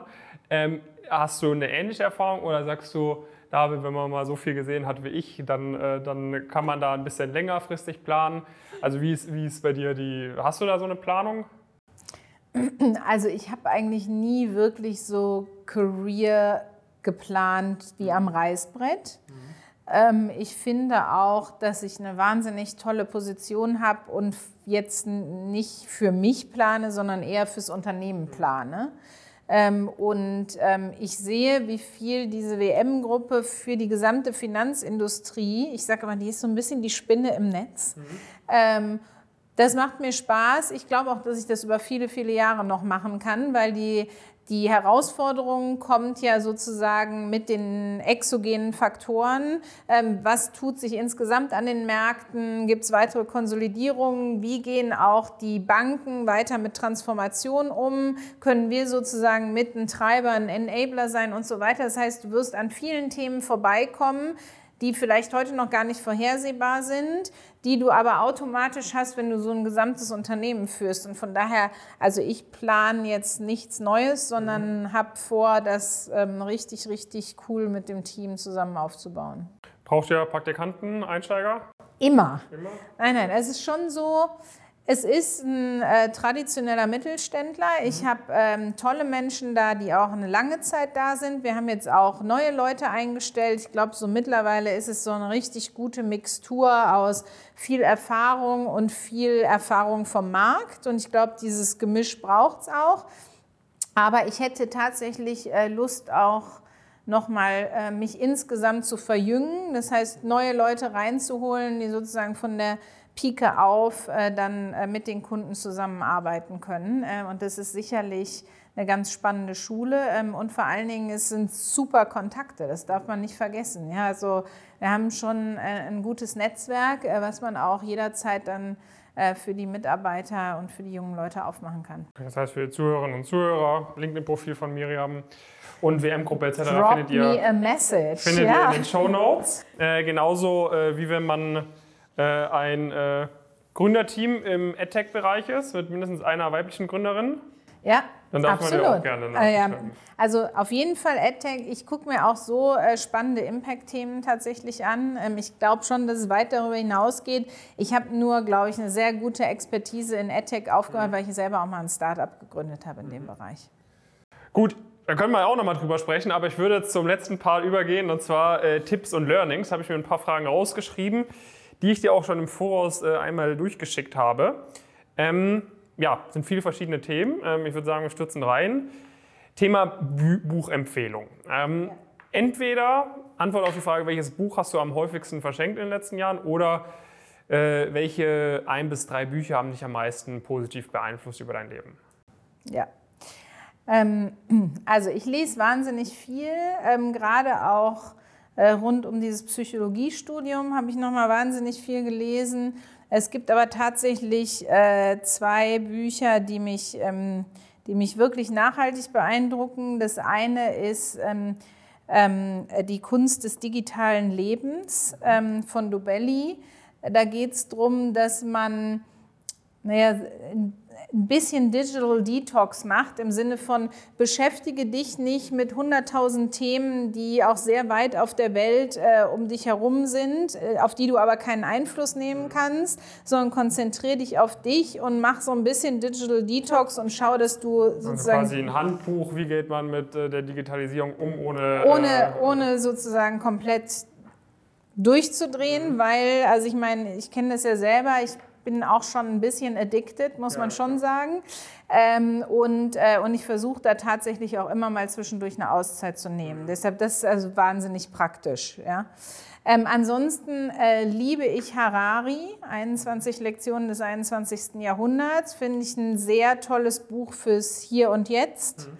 Ähm, äh, natürlich habe ich auch Homo Deus gelesen und so weiter, aber insgesamt finde ich den wahnsinnig beeindruckend, äh, die Gedanken von ihm beeindruckend und da lese ich tatsächlich immer wieder gerne auch drin. Das ist auch ein Buch, was ich mir immer wieder rausnehme. Ja, zweite kenne ich auf jeden Fall sehr gut, habe ich auch schon ein, zwei Mal äh, verschenkt. Das erste ist, glaube ich, wichtig, vor allem auch äh, irgendwie geht ja schon los im Studium. Ne? Ich meine, wir jungen Leute, wir sind wirklich damit aufgewachsen. Ich meine, bei deinem Kind, bei deinem Sohn wird es noch extremer sein. Ne? Also die man können ja wirklich nichts anderes mehr. Und äh, vor allem, äh, wenn man da halt noch nicht dieses Bewusstsein hat, dass es gefährlich ist, mhm. zieht es einen schon schnell in den, in den Bann. Ne? Und ich merke es auch selber. Ne? Und am Ende. Und es killt dann ja auch deine Konzentrationsfähigkeit, wenn du wirklich, du fühlst dich komisch, wenn du nicht fünf, alle 15 Minuten mal refreshed, ob du eine neue Benachrichtigung hast, ob du was verpasst hast. Ähm, ja. Ja, und es hat ganz viel auch mit dem Thema Multitasking zu tun. Ich glaube persönlich nicht, dass Multitasking funktioniert. Ich glaube, dass sehr stark, ich konzentriere mich auf das eine und dann konzentriere ich mich auf das andere. Ja? Und dass du dadurch wesentlich effizienter bist, als wenn du ständig versuchst, neben unserem Gespräch noch hundertmal Nachrichten zu checken, dann wirst du beides nicht gut machen. Du wirst die Nachricht nicht richtig lesen und du wirst mir auch nicht zuhören, wie du es jetzt tust. Ja? Ähm, Und von daher werden sicherlich viele Mails in deiner Inbox sein nach unserem Gespräch, aber wenn du sie dann konzentriert abarbeitest, hast du wahrscheinlich mehr gewonnen über den Tag und fühlst dich auch einfach besser. Ja? Zweite Frage. Ähm, Studenten haben leider noch nicht so das große Budget, von dem her die Frage, welcher Kauf für 100 Euro oder weniger in den letzten sechs Monaten hat dein Leben am meisten positiv beeinflusst? Wenn es jetzt 120 Euro waren, ist auch in Ordnung. Mein äh, Oura-Ring, Der misst irgendwie den Schlaf und so der weiter. misst Ne? den Schlaf. Wir kamen eben über Routinen und dass es immer wichtiger wird. Ähm, also, wie gesagt, ich bin nicht belehrend unterwegs, aber Schlaf ist wahnsinnig wichtig. Ähm, äh, insbesondere auch der REM-Schlaf. Ähm, und, ähm, und da achte ich tatsächlich jetzt mehr und mehr drauf, um wirklich abzuschalten, neue Energie zu tanken, neue Inspiration zu kriegen und frisch in den Tag zu starten. Weil das ist wahnsinnig wichtig für mich, wenn ich morgens sowohl meinem Sohn begegne, dass ich ihm eine gute Aufmerksamkeit schenken kann, aber auch sobald ich in der Firma bin, dass ich wirklich da bin und präsent bin und nicht komplett übermüdet, verschlafen und so weiter. Ähm, Und deshalb achte ich jetzt sehr darauf, Und der sagt dir dann jeden Morgen, wie tief du geschlafen hast und so weiter. Der misst tatsächlich die einzelnen Schlafphasen ähm, und äh, ob ich äh, auch zu spät schlafen gegangen bin. Das passiert auch äh, natürlich. Ähm, aber dieses Rapid Eye Movement Schlaf, das ist ja der, wo du quasi neue Kraft und Energie tankst. Ähm, und das ist gerade ein Thema, was mich sehr beschäftigt. Und deshalb ähm, tracke ich mich Und so darüber das Buch sozusagen. irgendwie Why We Sleep oder so? Du Ja, ja, schon. So in die. Richtung. Ja, Ja, genau das geht so. auch in die genau Richtung. So, Das geht ja, auch in die Richtung. Absolut. Okay, dritte Frage. Thema Rückschläge, Fails ähm, etc. Wann hat äh, ein Rückschlag dein Leben mal positiv beeinflusst? Und hast du irgendwie einen Lieblingsrückschlag, an den du dich gerne zurückerinnerst? Oder sagst du eigentlich, äh, ja, die Rückschläge haben mich immer nur nach hinten geworfen, nicht nach vorne gebracht? Nee, also ich glaube, jedes Mal, wenn du ein Nein kassierst, ähm, spornt mich das zumindest nochmal anders an und es ergeben sich natürlich auch Dinge im Leben. Also ich hatte das eben schon mal gesagt, ähm, eine Career verläuft ja nie geradlinig. Ja? Ähm, ich hatte durchaus Rückschläge, ähm, als ich sozusagen mal nicht für diesen Förderkreis in erster Runde genommen wurde in ganz jungen Jahren und mich dann da trotzdem reingekämpft habe. Oder äh, das, äh, das Thema Vorstandsassistenz, was ich wirklich gerne machen wollte, um zu sehen, wie Vorstände arbeiten, wo ich in der ersten Runde auch nicht genommen wurde. Und dann gilt es ja darum, irgendwie zu hinterfragen, warum nicht, falscher Zeitpunkt, falscher Ort, äh, falsche Experience und so weiter.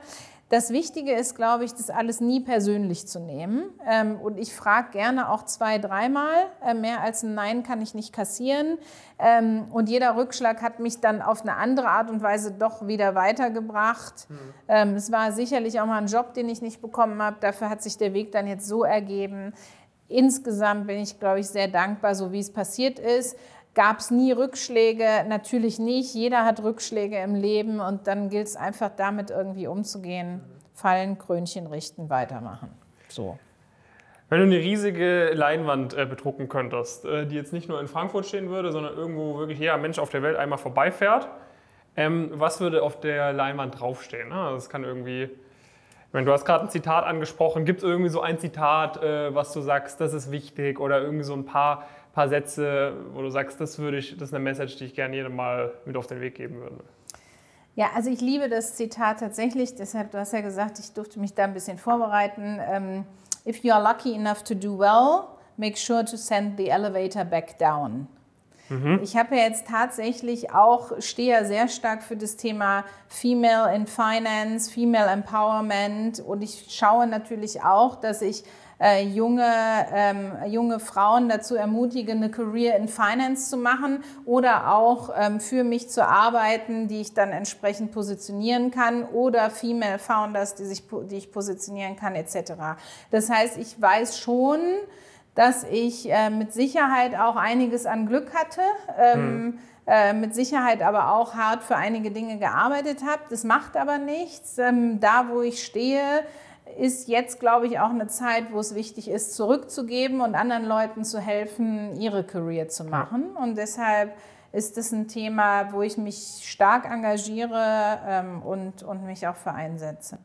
Also das kann ich nur bestätigen, nicht nur äh, von dir, sondern auch allgemein. Ne? Also ich glaube, das haben sehr viele Leute erkannt, die äh, Karriere gemacht haben, irgendwie erfolgreich geworden sind, ähm, dass es auch einem etwas gibt, wenn man dann zurückgibt. Und ich glaube, vor allem junge Leute irgendwie, denken immer so, niemand hat für sie Zeit, wenn sie irgendwen mal irgendwo nett anfragen irgendwie, aber ihr werdet äh, überrascht sein, wie viele Leute sich auf einen Kaffee mal mit euch treffen, wenn ihr eine halbwegs ordentliche LinkedIn-Nachricht mal schreiben könnt oder sonst was. Von dem her, ähm, also dieses Mindset bist du, glaube ich, nicht mit alleine irgendwie, aber das wäre mhm. auf jeden Fall ein sehr guter Spruch, den man äh, in einen Fahrstuhl hängen könnte oder irgendwo anders. Absolut.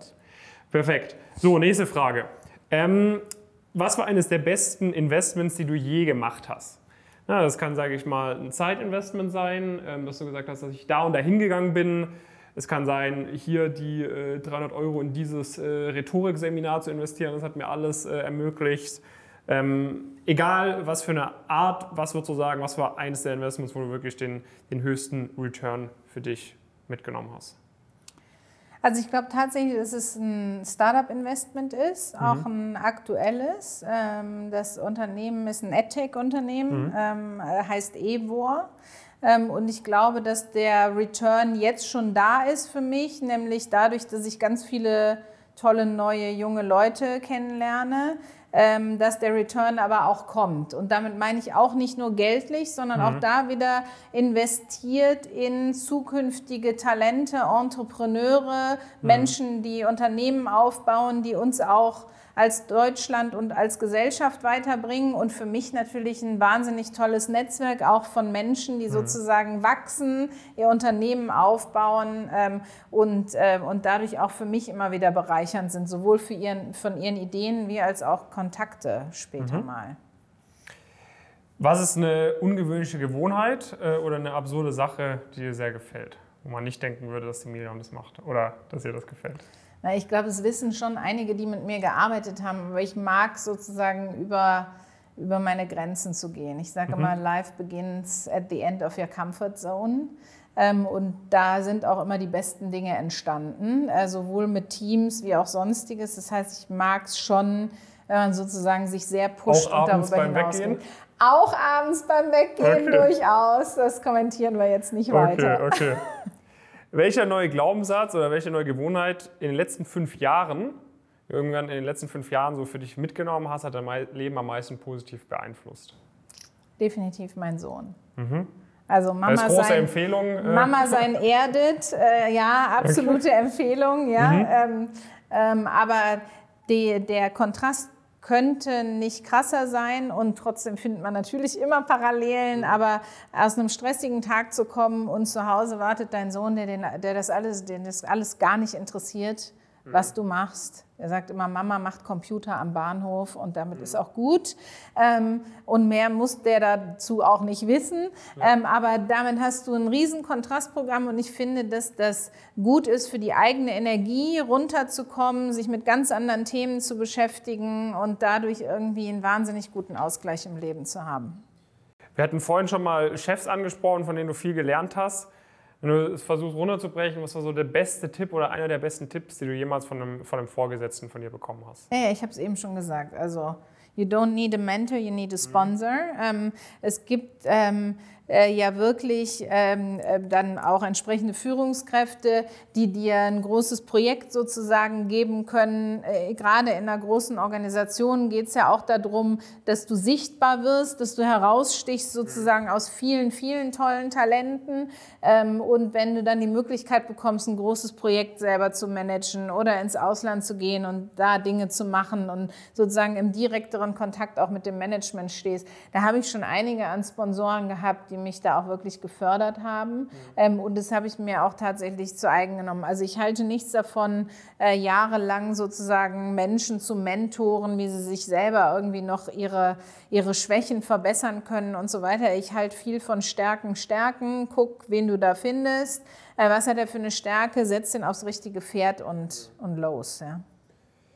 Wenn jetzt jemand gerade frisch eingestiegen ist, irgendwie bei einer großen Bank, bei einer Beratung, whatever, ähm, was würdest du, welchen Ratschlag oder welche Ratschläge würdest du solchen jungen, ambitionierten Leuten mitgeben, die sagen, ich will Karriere machen, ich will was erreichen? Und was für Ratschläge hören die vermutlich hin und wieder, aber was für Ratschläge sollen die auf jeden Fall ignorieren sozusagen, wo du sagst, das, das bringt euch nichts? Ähm, also ich sage immer, ich bin ja ich glaube schon, dass ich ein paar Dinge richtig gemacht habe im Leben. Ich bin jetzt aber nicht übermäßig begabt oder übermäßig schlau oder sonstiges. Mhm. Ich glaube tatsächlich, dass Erfolg dann einsetzt, wenn du hart arbeitest für das, was du gerne machst. Und wenn du auch entsprechend das mit Ausdauer machst, also wenn du jetzt, keine Ahnung, ein Jahr lang irgendwas machst, dann ist es gut, aber die Arbeit wird dann gesehen, wenn du es über eine längere Zeit, harte Arbeit, Disziplin, Ausdauer und das richtige Netzwerk, dann wirst du aus meiner Sicht relativ weit kommen im Leben. Hm. Okay, das heißt einfach am Ball bleiben. Ja, aber also definitiv mehr als die anderen Arbeiten.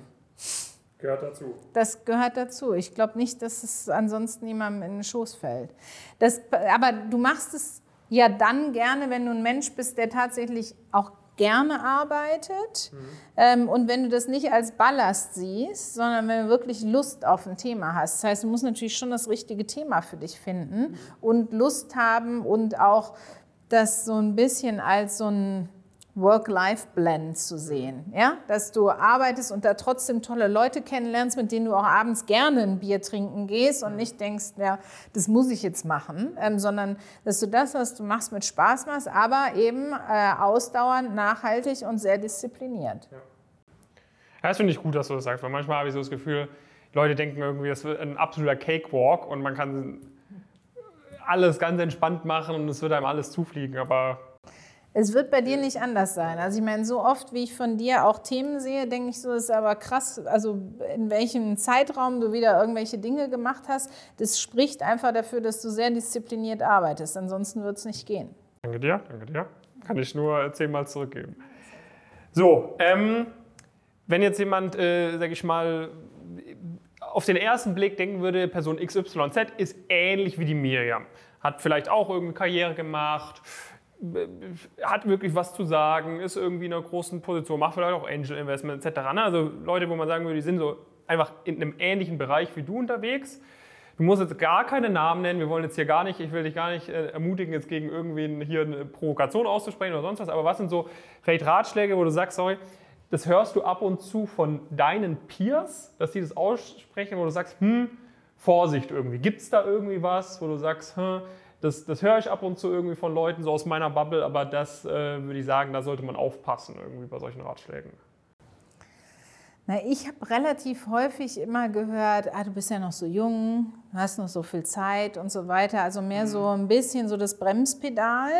Und ich finde, es muss jeder für sich selber entscheiden. Also wenn es sozusagen kribbelt und du meinst, du musst irgendwie weiter, weiterziehen, was anderes machen, dich verändern, wie auch immer das ist, ob es im kleineren oder im größeren ist, dann helfen solche Ratschläge ehrlich gesagt überhaupt nicht, ja. ja. sondern dann wirst du auf dein Bauchgefühl hören und deinen eigenen Weg gehen. Und ich meine, es gibt so viele tolle, inspirierende junge Leute, die haben sicherlich nicht darauf gehört, dass jemand gesagt hat, hey, warte noch mal, ist noch ganz viel Zeit. Mhm. Äh, von daher, ich glaube, es ist wichtig, dass jeder seinen eigenen Pace findet und sich da nicht beirren lässt tatsächlich. Was mir sehr schwer fällt, was mir etwas leichter fällt, äh, aber immer noch sehr schwer fällt, ist das Thema Nein sagen. Ich weiß nicht, ob das bei dir auch irgendwie ein Thema, ist, aber ich glaube, es geht sehr, sehr vielen Leuten so, dass es schwierig ist, äh, Nein zu sagen. Ähm, so, wenn wir uns jetzt vielleicht mal so die letzten fünf Jahre anschauen, gibt, wozu schaffst du es besser, Nein zu sagen und was hat dir dabei geholfen, das hinzubekommen? Ja, es ist total hart. Ähm, weil du möchtest ja auch niemanden enttäuschen. Genau. Du möchtest von jedem gemocht werden. Du möchtest von jedem gemocht werden, du möchtest niemanden enttäuschen, aber auch dein Tag hat nur 24 Stunden.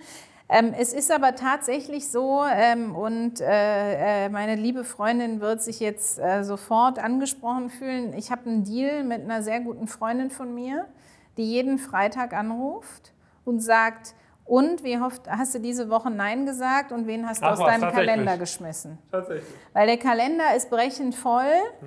ähm, und das Nein sagen fällt mir total schwer. Und es fällt mir auch immer noch schwer, aber wenn du immer wieder dran sozusagen mhm. erinnert wirst, ähm, dann sagst du manchmal Nein. Ich habe es jetzt tatsächlich auch schon einige Male öfter versucht, weil es einfach zeitlich nicht mehr geht. Ähm, ich merke aber, dass die Leute das nicht gut finden. Und damit muss man natürlich dann umgehen. Also ich bin mir sicher, dass das nicht alle cool finden, wenn ich sage, ich, ich sehe dich, ich höre dich auch, aber ich schaffe es einfach nicht. Es tut mir leid. Also ich versuche dann aber Alternativen zu bieten. Ja, also ich sage dann, wenn es ums Business geht, dann biete ich den Kontakt zu jemandem bei uns im Haus an. Wenn es um Angel Investment geht, dann versuche ich Kontakte herzustellen, auch zu meinen Bekannten und Freunden, die mhm. ähnliche Dinge machen.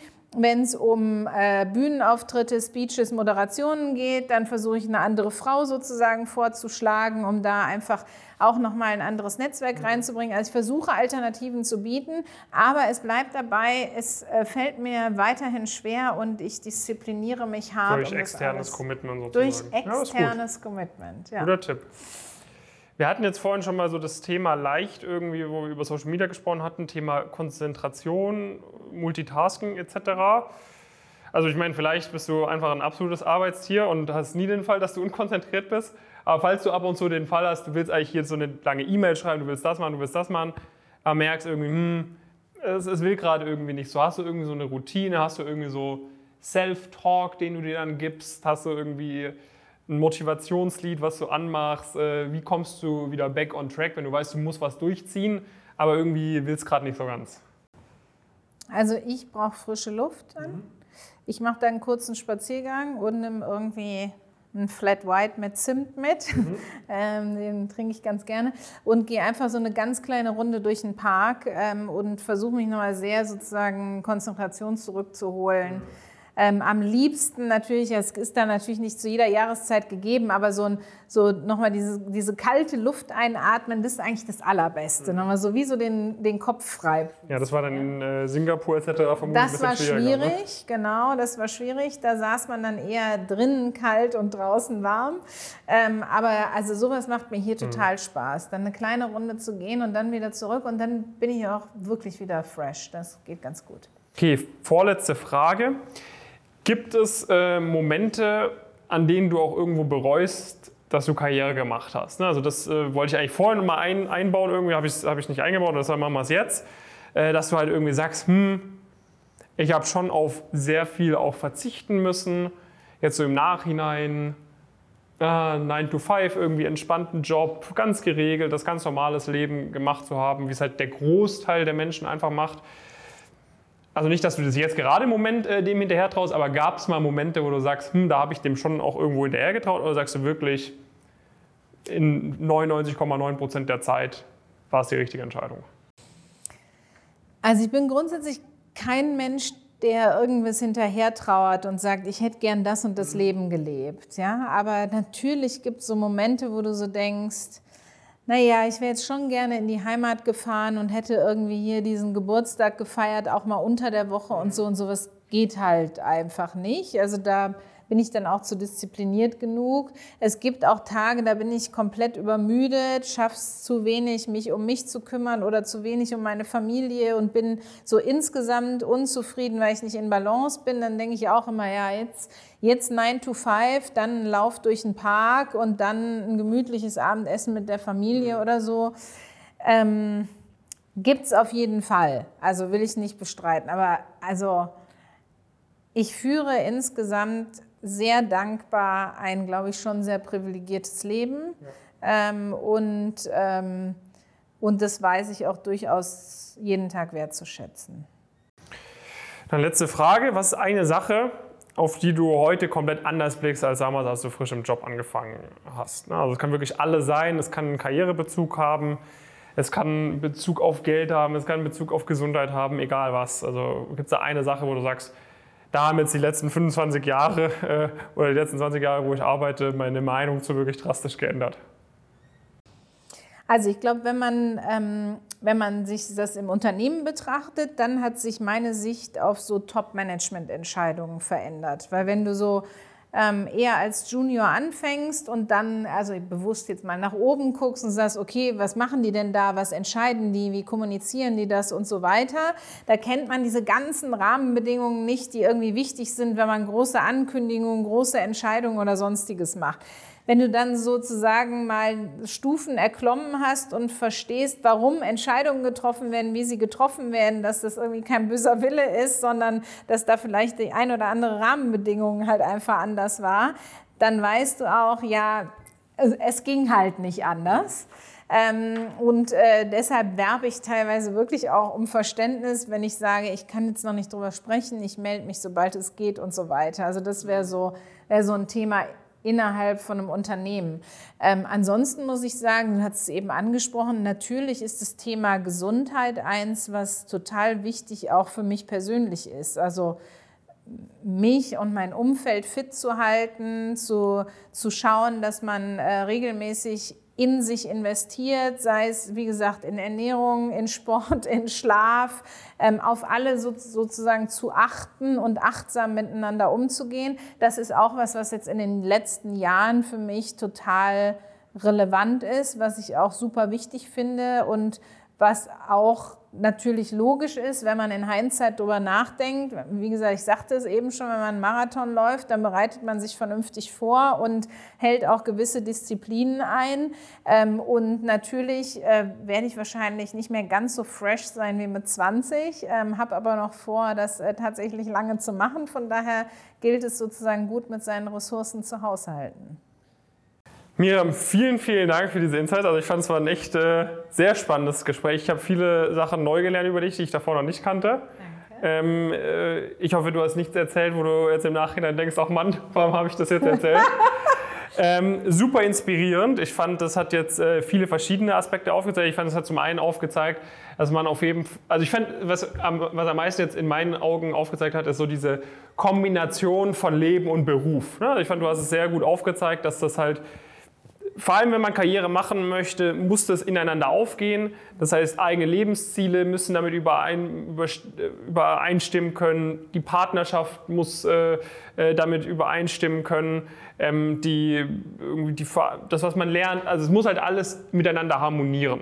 So, und ich fand, das äh, war, war ziemlich wertvoll. Dann hat man natürlich einen großen Vorteil, wenn man bei so einem großen Unternehmen arbeitet, wo man sich das vielleicht auch irgendwo selber erstellen kann. Auf der anderen Seite hast du aber auch klar gesagt, okay, man muss halt auch nach den Menschen wählen irgendwie. Das ist nicht immer das, äh, das Unternehmen. Und ich finde es auch sehr cool, dass du jetzt immer noch am Ball bleibst und sagst, hey, ich gönne mir jetzt nicht diese Auszeit, sondern ich will wirklich was äh, ja, hinterlassen am Ende des Tages und hier meinen Footprint äh, liegen lassen. Ich wünsche dir von Herzen alles Gute und viel Erfolg. Dankeschön. Vielen Dank für die Einladung. Hat mich sehr gefreut, hier zu sein und danke fürs gute Gespräch. Ja, wenn euch das Ganze gefallen hat, äh, gebt natürlich gerne irgendwie einen Daumen hoch oder positive Bewertung, wo auch immer ihr das anhört oder anschaut. Und äh, ja, mir darf man gerne über LinkedIn kontaktieren. Äh, ansonsten schreibt gerne euer Feedback äh, irgendwo, äh, falls man das schreiben kann. Und dann, ja, bis zur nächsten Folge. Macht's gut.